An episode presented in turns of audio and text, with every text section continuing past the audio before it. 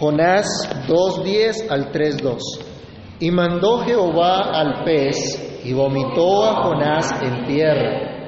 Vino palabra de Jehová por segunda vez a Jonás diciendo, levántate y ve a Nínive, aquella gran ciudad, y proclama en ella el mensaje que yo te diré.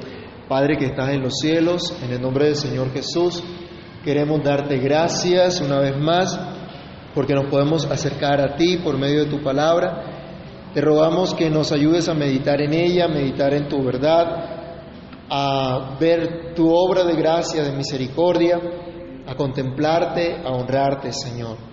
Que nos enseñes, que nos instruyas, que nos guíes en tu buena voluntad. Te lo imploramos, oh Dios, dando gracias en el nombre de Cristo Jesús. Amén. Pueden tomar asiento, hermanos. Una vez Jonás relata su oración en el vientre del pez, en la cual da gracias a Dios por su salvación, él ha indicado en esta oración, la salvación es de Jehová.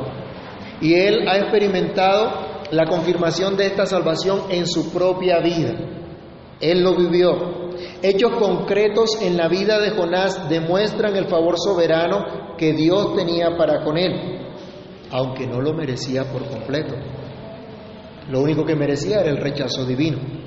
Jonás experimentó liberación, experimentó restauración en su vida y de esto es que tendría que hablar más adelante. No solo mientras Jonás estaba en este mundo, sino incluso después de su muerte, hasta el día de hoy hechos concretos en la vida de Jonás nos hablan de esa salvación y restauración. Y quiera Dios que para nosotros hoy también lleguen esas buenas noticias. Y que nosotros hoy, así como Jonás, experimentemos también en nuestras vidas hechos concretos de la liberación y la salvación de Dios. Esto fue lo que pasó con el profeta, aunque en algún momento se encontró en desobediencia, aunque por un momento quiso huir de la presencia de Dios, y se expuso por esto a la muerte. Quiso hacer su propia voluntad y no la voluntad de Dios.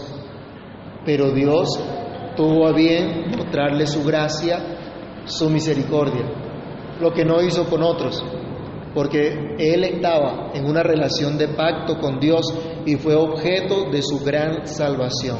Pensemos entonces hoy en esta liberación y restauración. Lo primero es que Dios liberó a Jonás.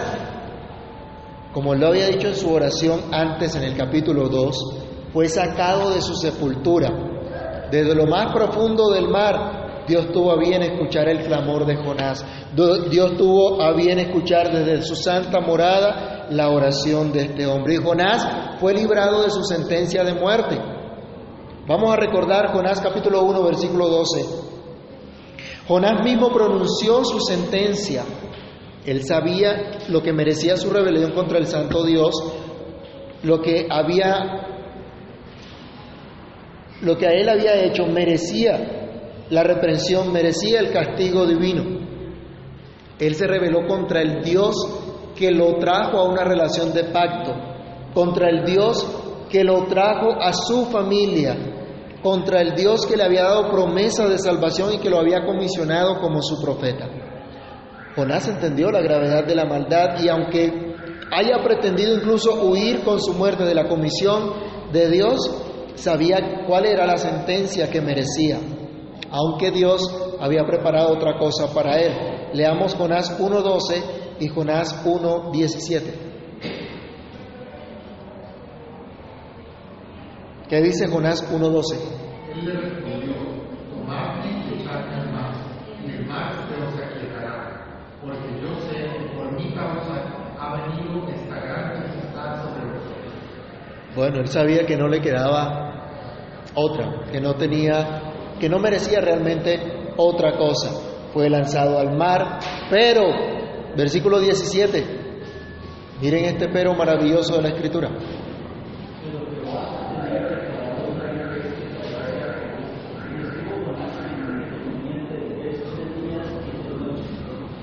Esto era lo que él merecía, pero Dios lo libró. Dios lo libró de esa sentencia de muerte. Y en el capítulo 2, versículo 6, que también hemos estudiado, ¿Qué nos dice?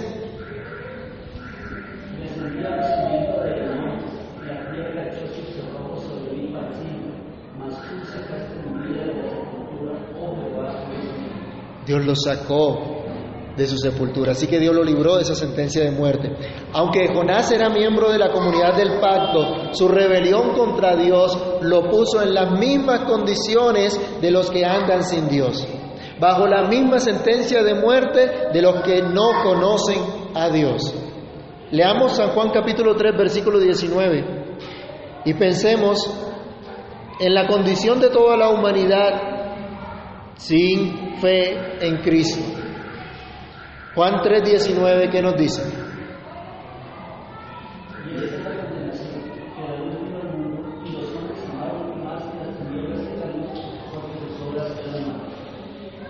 La gente sin Cristo está bajo condenación.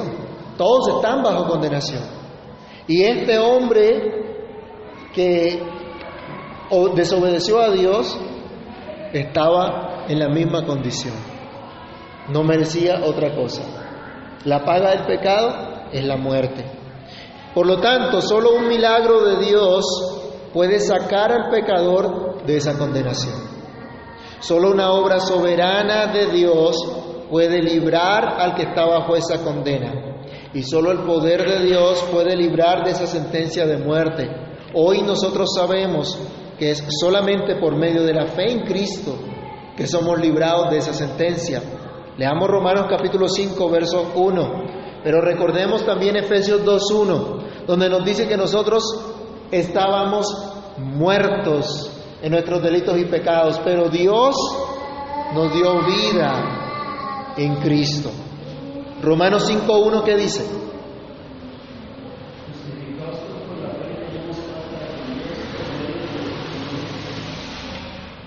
¿Quién es el que produce esa justificación? ¿Quién es el que la logra?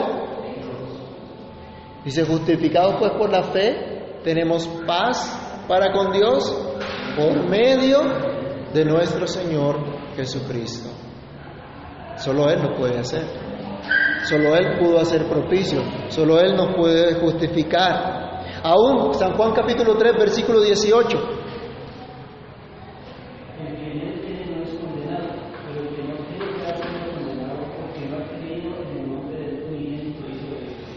Los que no creen están bajo condenación, pero los que creen en Cristo, dice, no tienen ninguna condenación.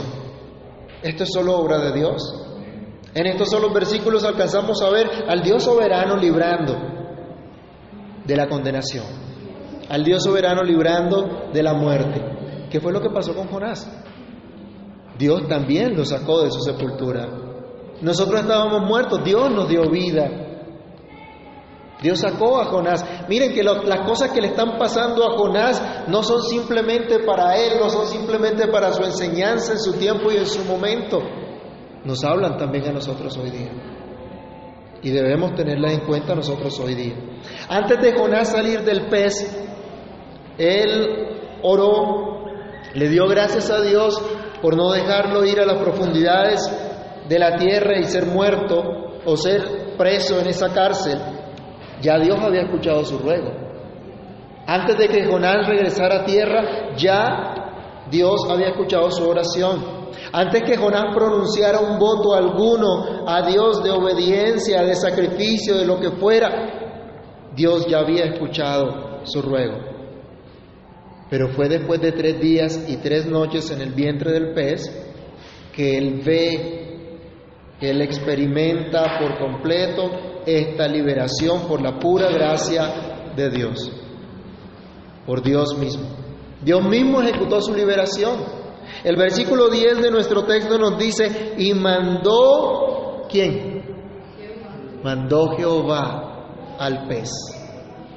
Miren qué maravilloso, Dios mismo ejecutó la liberación de Jonás. Él mandó al pez y el pez vomitó a Jonás en tierra. No fue Jonás el que logró escapar. No tenía Jonás de pronto algunas herramientas allí para salir del pez, hacer un hueco, matar al pez o salir de allí. No. ¿De qué le sirvió cualquier fuerza que tuviera Jonás? No servía absolutamente de nada. ¿Se acuerdan en el versículo 17 que era lo que leíamos? En el versículo 17 del capítulo 1, que Dios había preparado un pez que tragase a Jonás. Dios primero manda ese pez a que trague a Jonás. Y ahora Dios manda ese pez a que expulse a Jonás.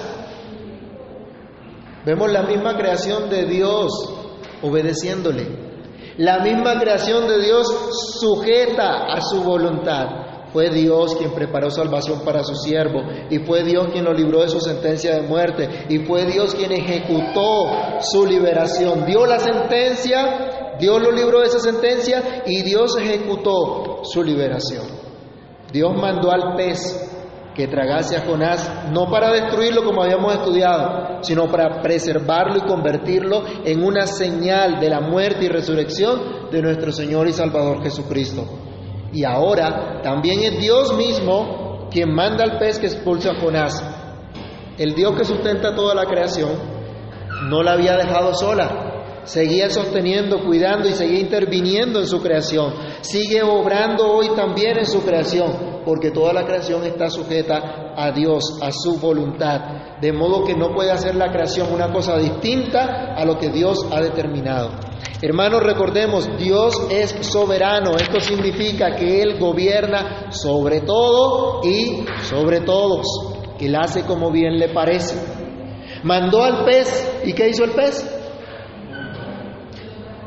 No, Dios, yo mejor me, me digiero esta comidita. El pez obedeció. Y quiero enfatizar en esto, hermano, porque Dios mandó al pez y el pez le obedeció. Entonces, ¿cómo es posible que nosotros no vamos a obedecer al Dios soberano lleno de gracia y de verdad? La creación le obedece, los animales le obedecen, todo lo que Él creó está en su mano y hace en cuanto Él ha dicho. El sol sigue haciendo su función, sigue cumpliéndola siempre. ¿Y cómo nos atrevemos nosotros a ser rebeldes contra Dios? ¿Cómo es que nuestra razón se embota de tal manera que no consideremos este ejemplo? Los animales obedecen a Dios, pero yo soy rebelde a Él, a su mandato. Los animales no están dotados de razón, no fueron creados a imagen y semejanza de Dios como nosotros. ¿No creen ustedes, hermanos, que Jonás fue confrontado en su liberación al mostrarse su rebelión en comparación con la obediencia de un ser creado por Dios, pero que no estaba en la misma relación de pacto que tenía Jonás con Dios? ¿O no le ha pasado de pronto a usted que en ocasiones un incrédulo observa una conducta más piadosa que usted? Y es de vergüenza para nosotros como cristianos. ¿Cómo sería posible para Jonás continuar en rebelión contra Dios ante la maravillosa salvación de la que había sido objeto? ¿Cómo sería posible que este hombre se siguiera negando a hacer la voluntad de Dios? Dios mandó al pez sacar a Jonás de su vientre, pero no lo mandó a sacar allí en las profundidades del mar, sino que lo llevó a tierra firme. Miren lo que dice, lo mandó Jehová al pez y vomitó a Jonás en tierra. Lo ha podido botar ahí en el medio del mar. Pero miren cómo Dios dirige todas las cosas.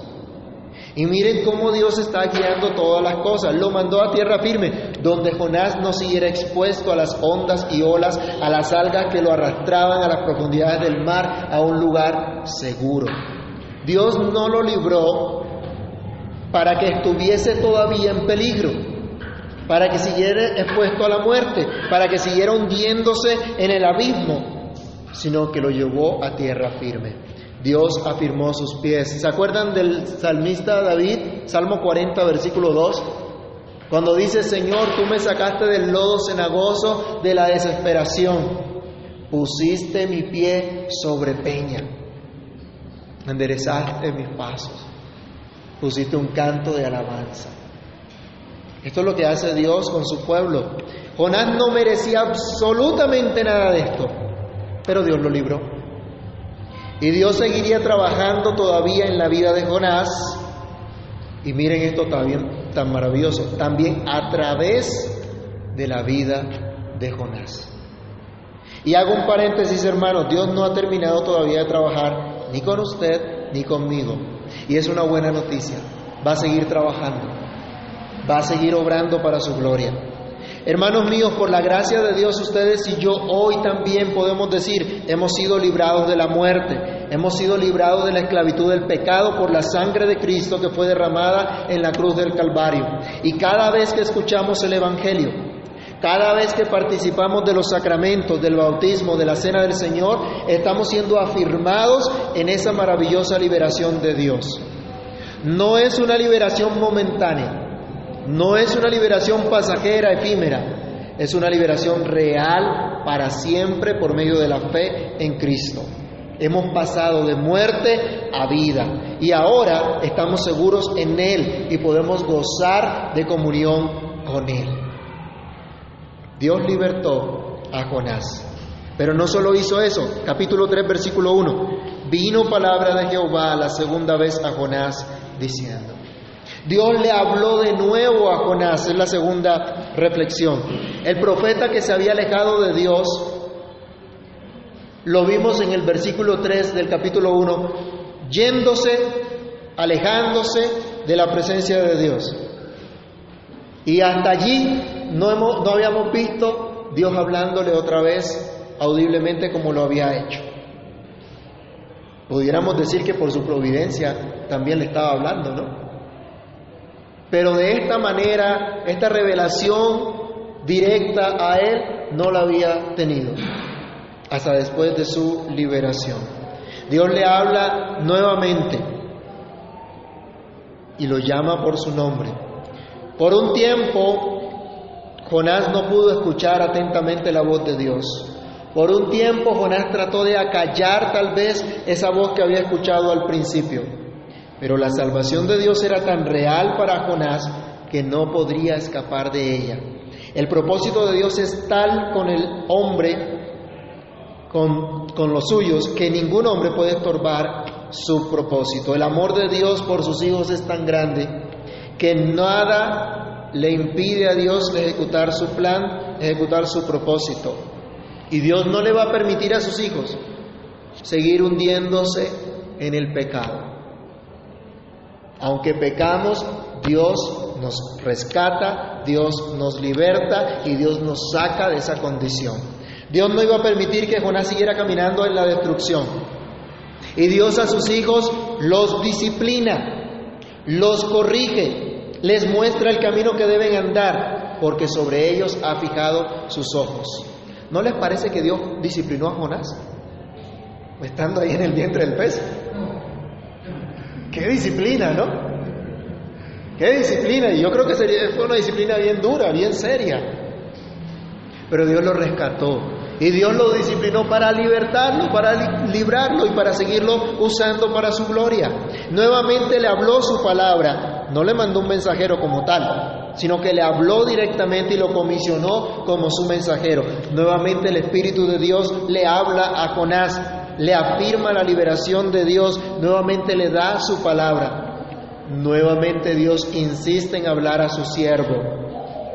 Hermanos, debemos dar gracias a Dios porque insiste, insiste, insiste en hablarnos, en enseñarnos, en instruirnos. Cada vez que nos reunimos, cada vez que estudiamos su palabra, Dios nos está hablando. Dios nos está instruyendo, Dios nos está mostrando su gracia, su favor, su misericordia, nos está recordando que nos ha salvado de pura gracia, que nos da su perdón, que nos da su restauración en Cristo. Jonás aquí está siendo restaurado, está siendo afirmado, no solo como profeta, sino como un hijo de Dios. Está siendo objeto de la gracia y del amor de Dios. Si así no fuera, jamás hubiese venido la, la, palabra de Dios nuevamente a él. De pronto Dios le hubiera dicho, bueno, listo, eh, no te vas a morir por ahora, pero ya no te hablo más. no tengo más comunión contigo, te abandono. No, eso no fue lo que hizo, lo que hizo Dios. Jonás no era indispensable para la obra de Dios. ¿O ustedes piensan que sí? ¿Y quién de nosotros es indispensable aquí para hacer la, la obra de Dios? ¿Será que el pastor es indispensable? ¿Se murió el pastor y se acabó la obra? No. Jonás no era indispensable para hacer esa labor de Dios, pero Dios quiso manifestar su amor y quiso mostrarle su gracia y quiso mostrarle que su pueblo gozaba de ese favor especial que otros no tenían y que su favor era dispensado como Dios quería, como Él le placía a quien Él quería y lo podía dispensar de manera soberana, pues Él es el Dios soberano que hace como Él quiere. Daniel capítulo 4 versículo 35, recordemos. ¿Qué nos dice? Cuando Dios actúa de esta manera soberana, cuando Dios le muestra su gracia y su favor a unos en manera especial, no es injusto en ello porque Él es soberano y puede hacer con sus dones, con su bondad como Él quiera y otorgárselos a quien Él quiera. Daniel 4:35 y Mateo 10, Mateo 20:15.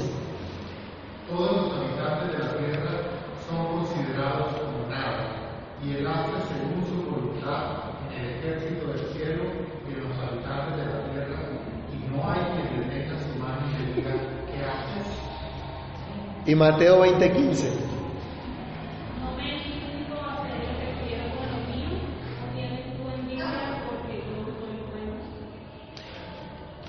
¿No puede hacer Dios con sus dones, con todo lo que tiene, lo que Él quiere? ¿Lo que a Él le parece? Dios es bueno. Y Dios le habló entonces a Jonás, nuevamente lo confirma como su siervo. ¿Se acuerdan del capítulo 1, versículo 1? Leamos nuevamente, Jonás 1.1. Todos.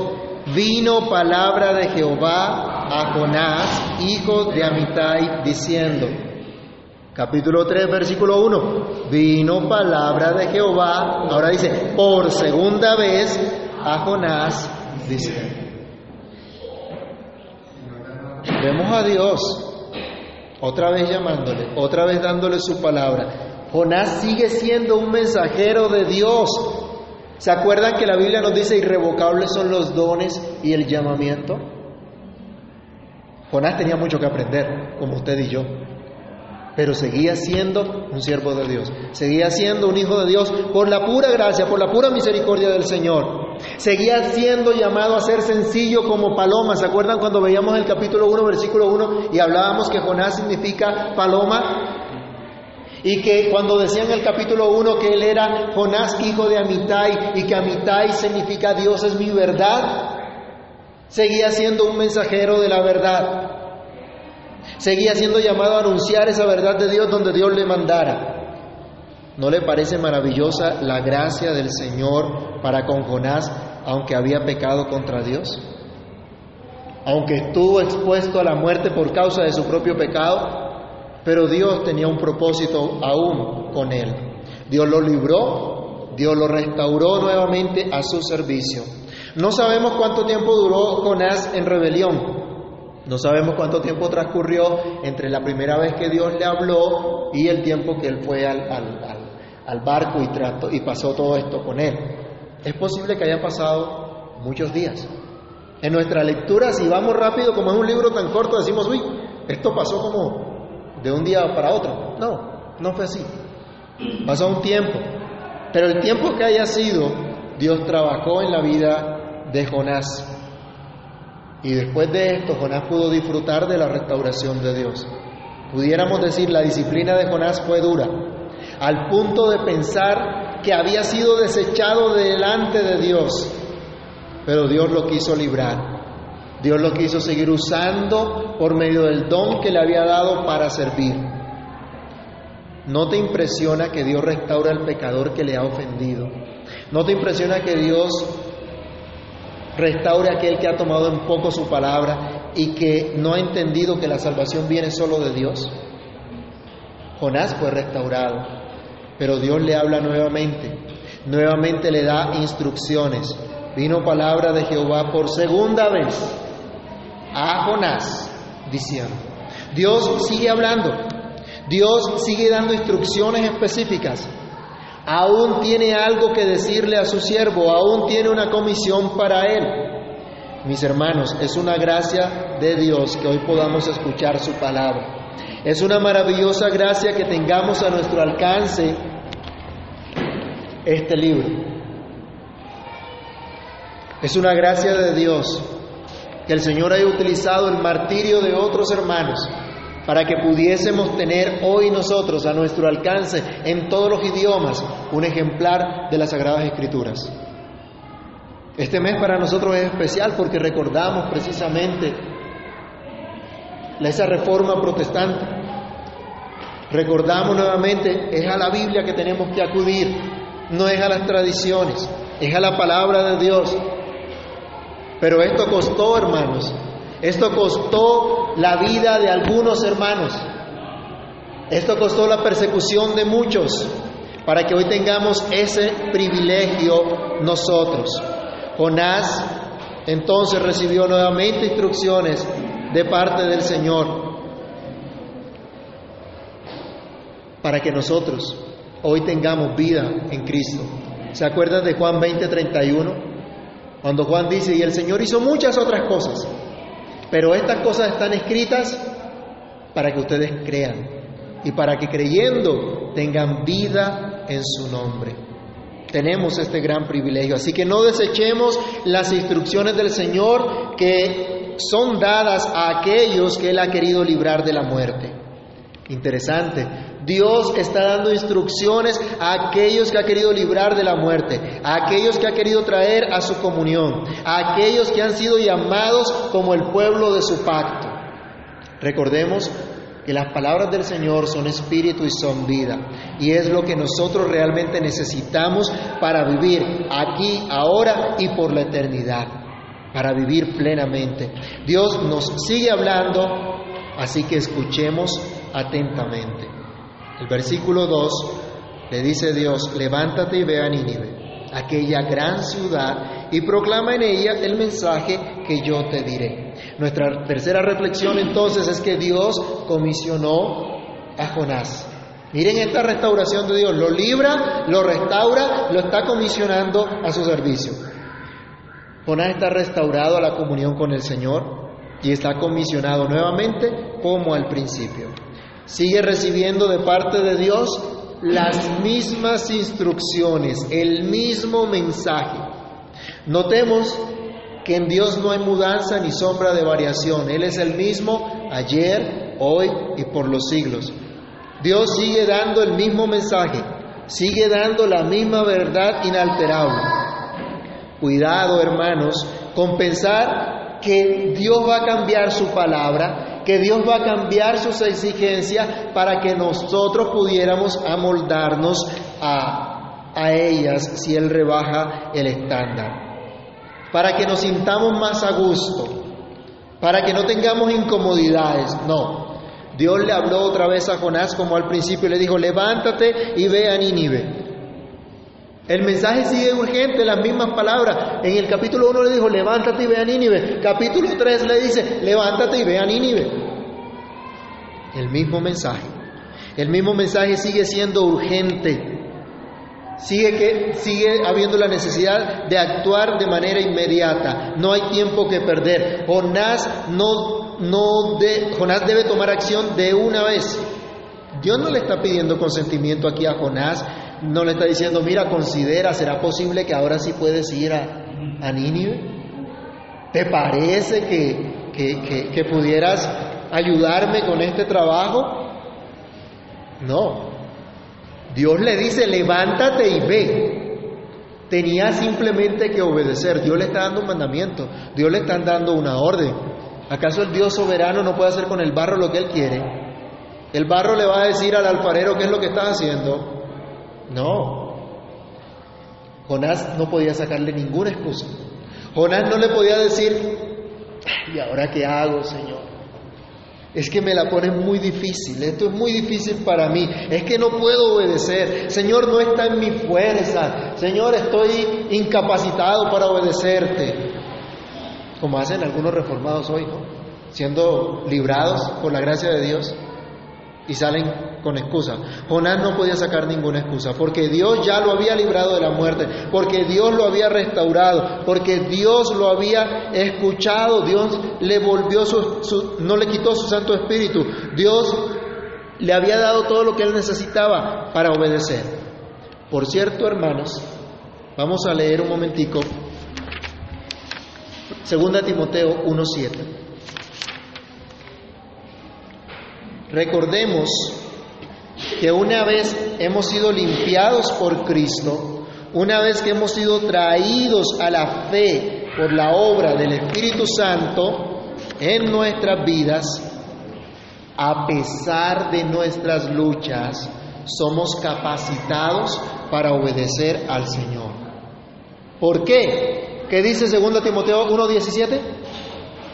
Leámoslo todos. Porque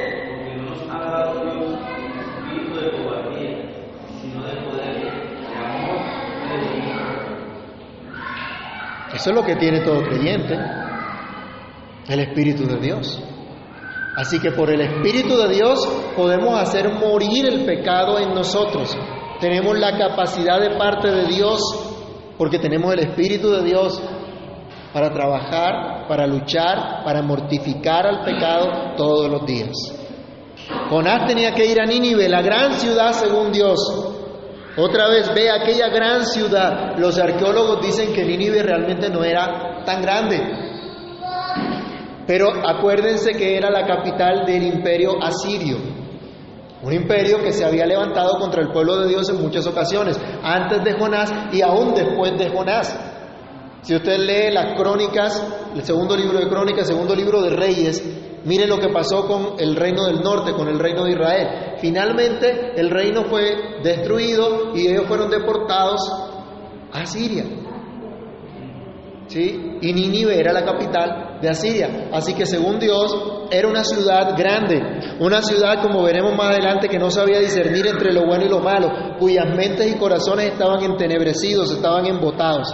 Pero Dios quería llevar su mensaje también a esa gran ciudad, a esa metrópoli, a la cual Jonás de pronto no les parece que con esta, con esta, este trasfondo de lo que era el imperio asirio, tendría Jonás de pronto alguna razón para decir, mm, mm, a ellos no, si me han hecho daño, si se han levantado contra mi pueblo, ya ahí nos está dando ciertas luces, ¿no? Si alguien nos hace daño, el Señor te bendiga. ¿Mm?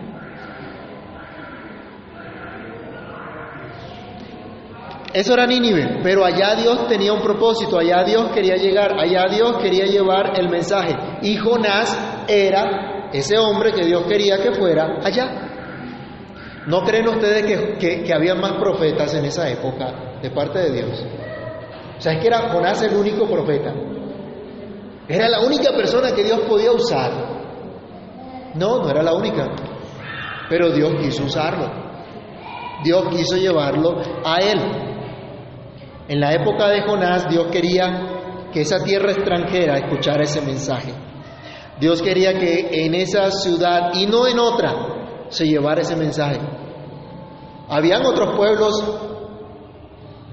que no hacían parte de Israel alrededor, pero Dios no, lo, no, mandó a Jonás ni a Egipto, ni a ninguna otra nación cercana, sino que lo llevó a Nínive. Dios, dando su mensaje, estaría procurando el arrepentimiento de los que él quería, porque acuérdense, la salvación es de Jehová, viene de Dios. Él procura y él da la salvación a quien él quiere. Era un gran trabajo el que tenía que realizar Jonás en esa gran ciudad. ¿Y quién le garantizaba a Jonás el éxito?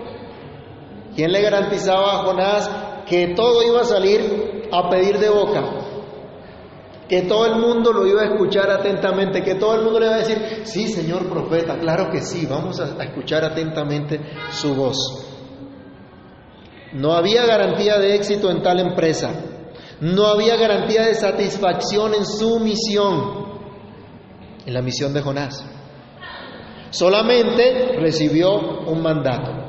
Hermanos, sabemos que los mandamientos de Dios no son gravosos, que los mandamientos de Dios, decía el salmista, son dulces más que la miel, pero no siempre lo entendemos así. A veces pretendemos que los mandamientos de Dios se ajusten a nuestras expectativas o a nuestras perspectivas equivocadas. Debemos aprender a ir paso a paso, siguiendo las instrucciones del Señor. Por eso yo insisto y le insisto a todos, es importante aprender a seguir instrucciones. Y los que son ingenieros saben que hay que seguir instrucciones. No sé si los médicos también, ¿no? Yo creo que sí. Tienen que seguir instrucciones, tienen que aprender a seguir instrucciones.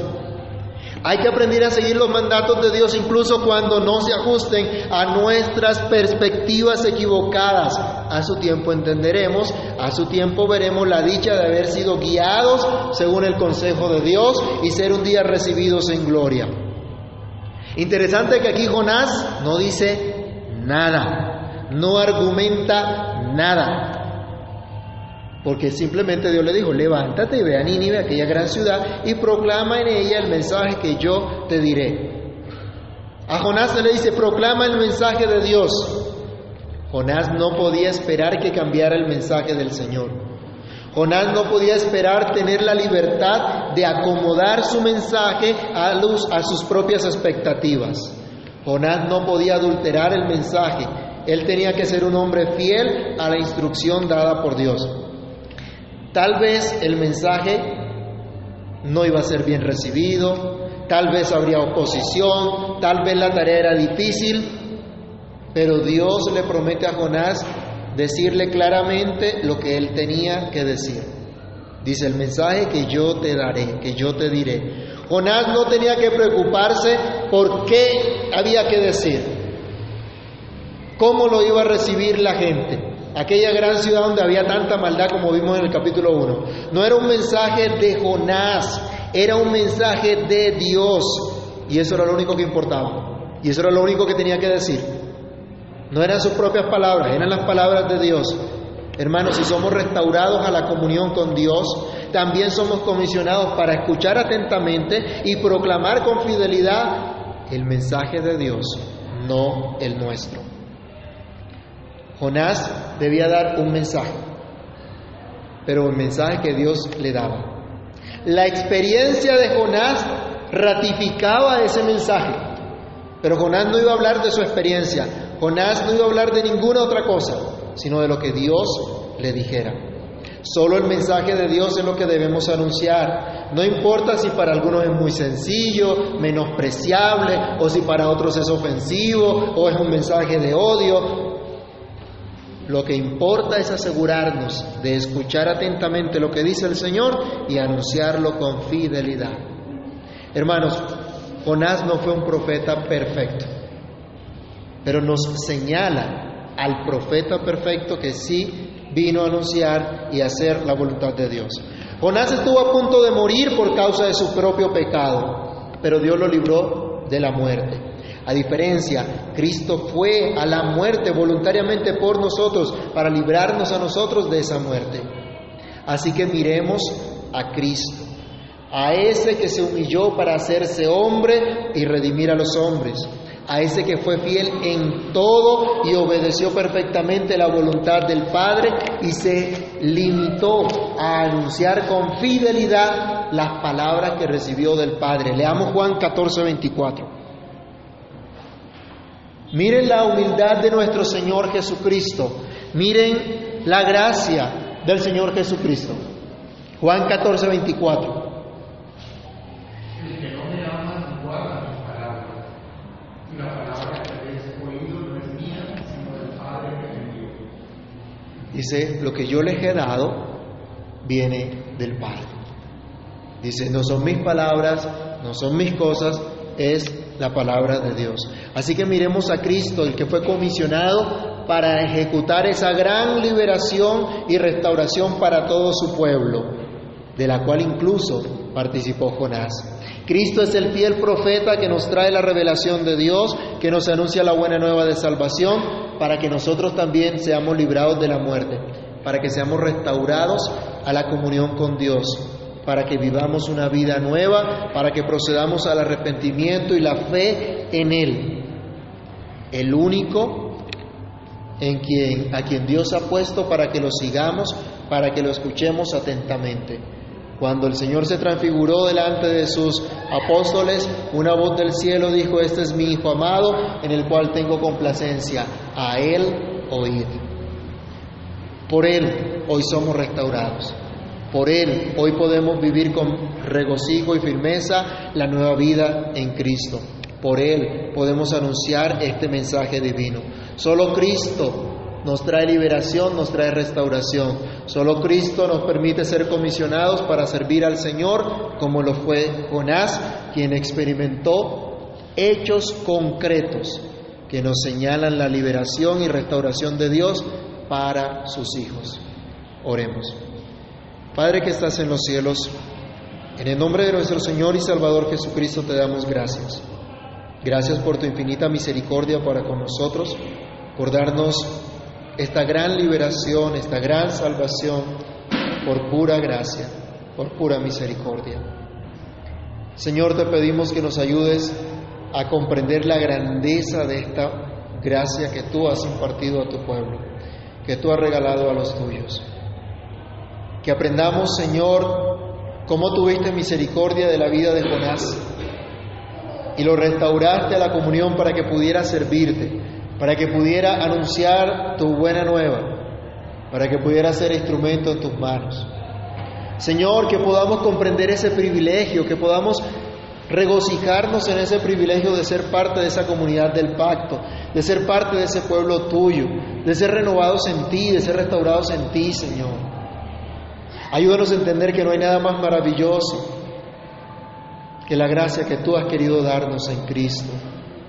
Y que esta gracia cada día nos transforme, cada día nos moldee más conforme a Cristo. Señor, ayúdanos para que aprendamos a amarte y obedecerte de todo nuestro corazón, no confiados en nuestra fuerza, sino en el poder de tu Espíritu Santo que nos ha regalado. Ayúdanos, Señor, y encamínanos en tu buena voluntad para la gloria de tu nombre. Que durante esta semana recordemos tu palabra y seamos afirmados en ella. Guarda a los hermanos que hoy no estuvieron, ayúdales y socórreles para la gloria tuya también. Y que cada uno de nosotros seamos afirmados en ti. En el nombre de Jesús te lo pedimos dando gracias.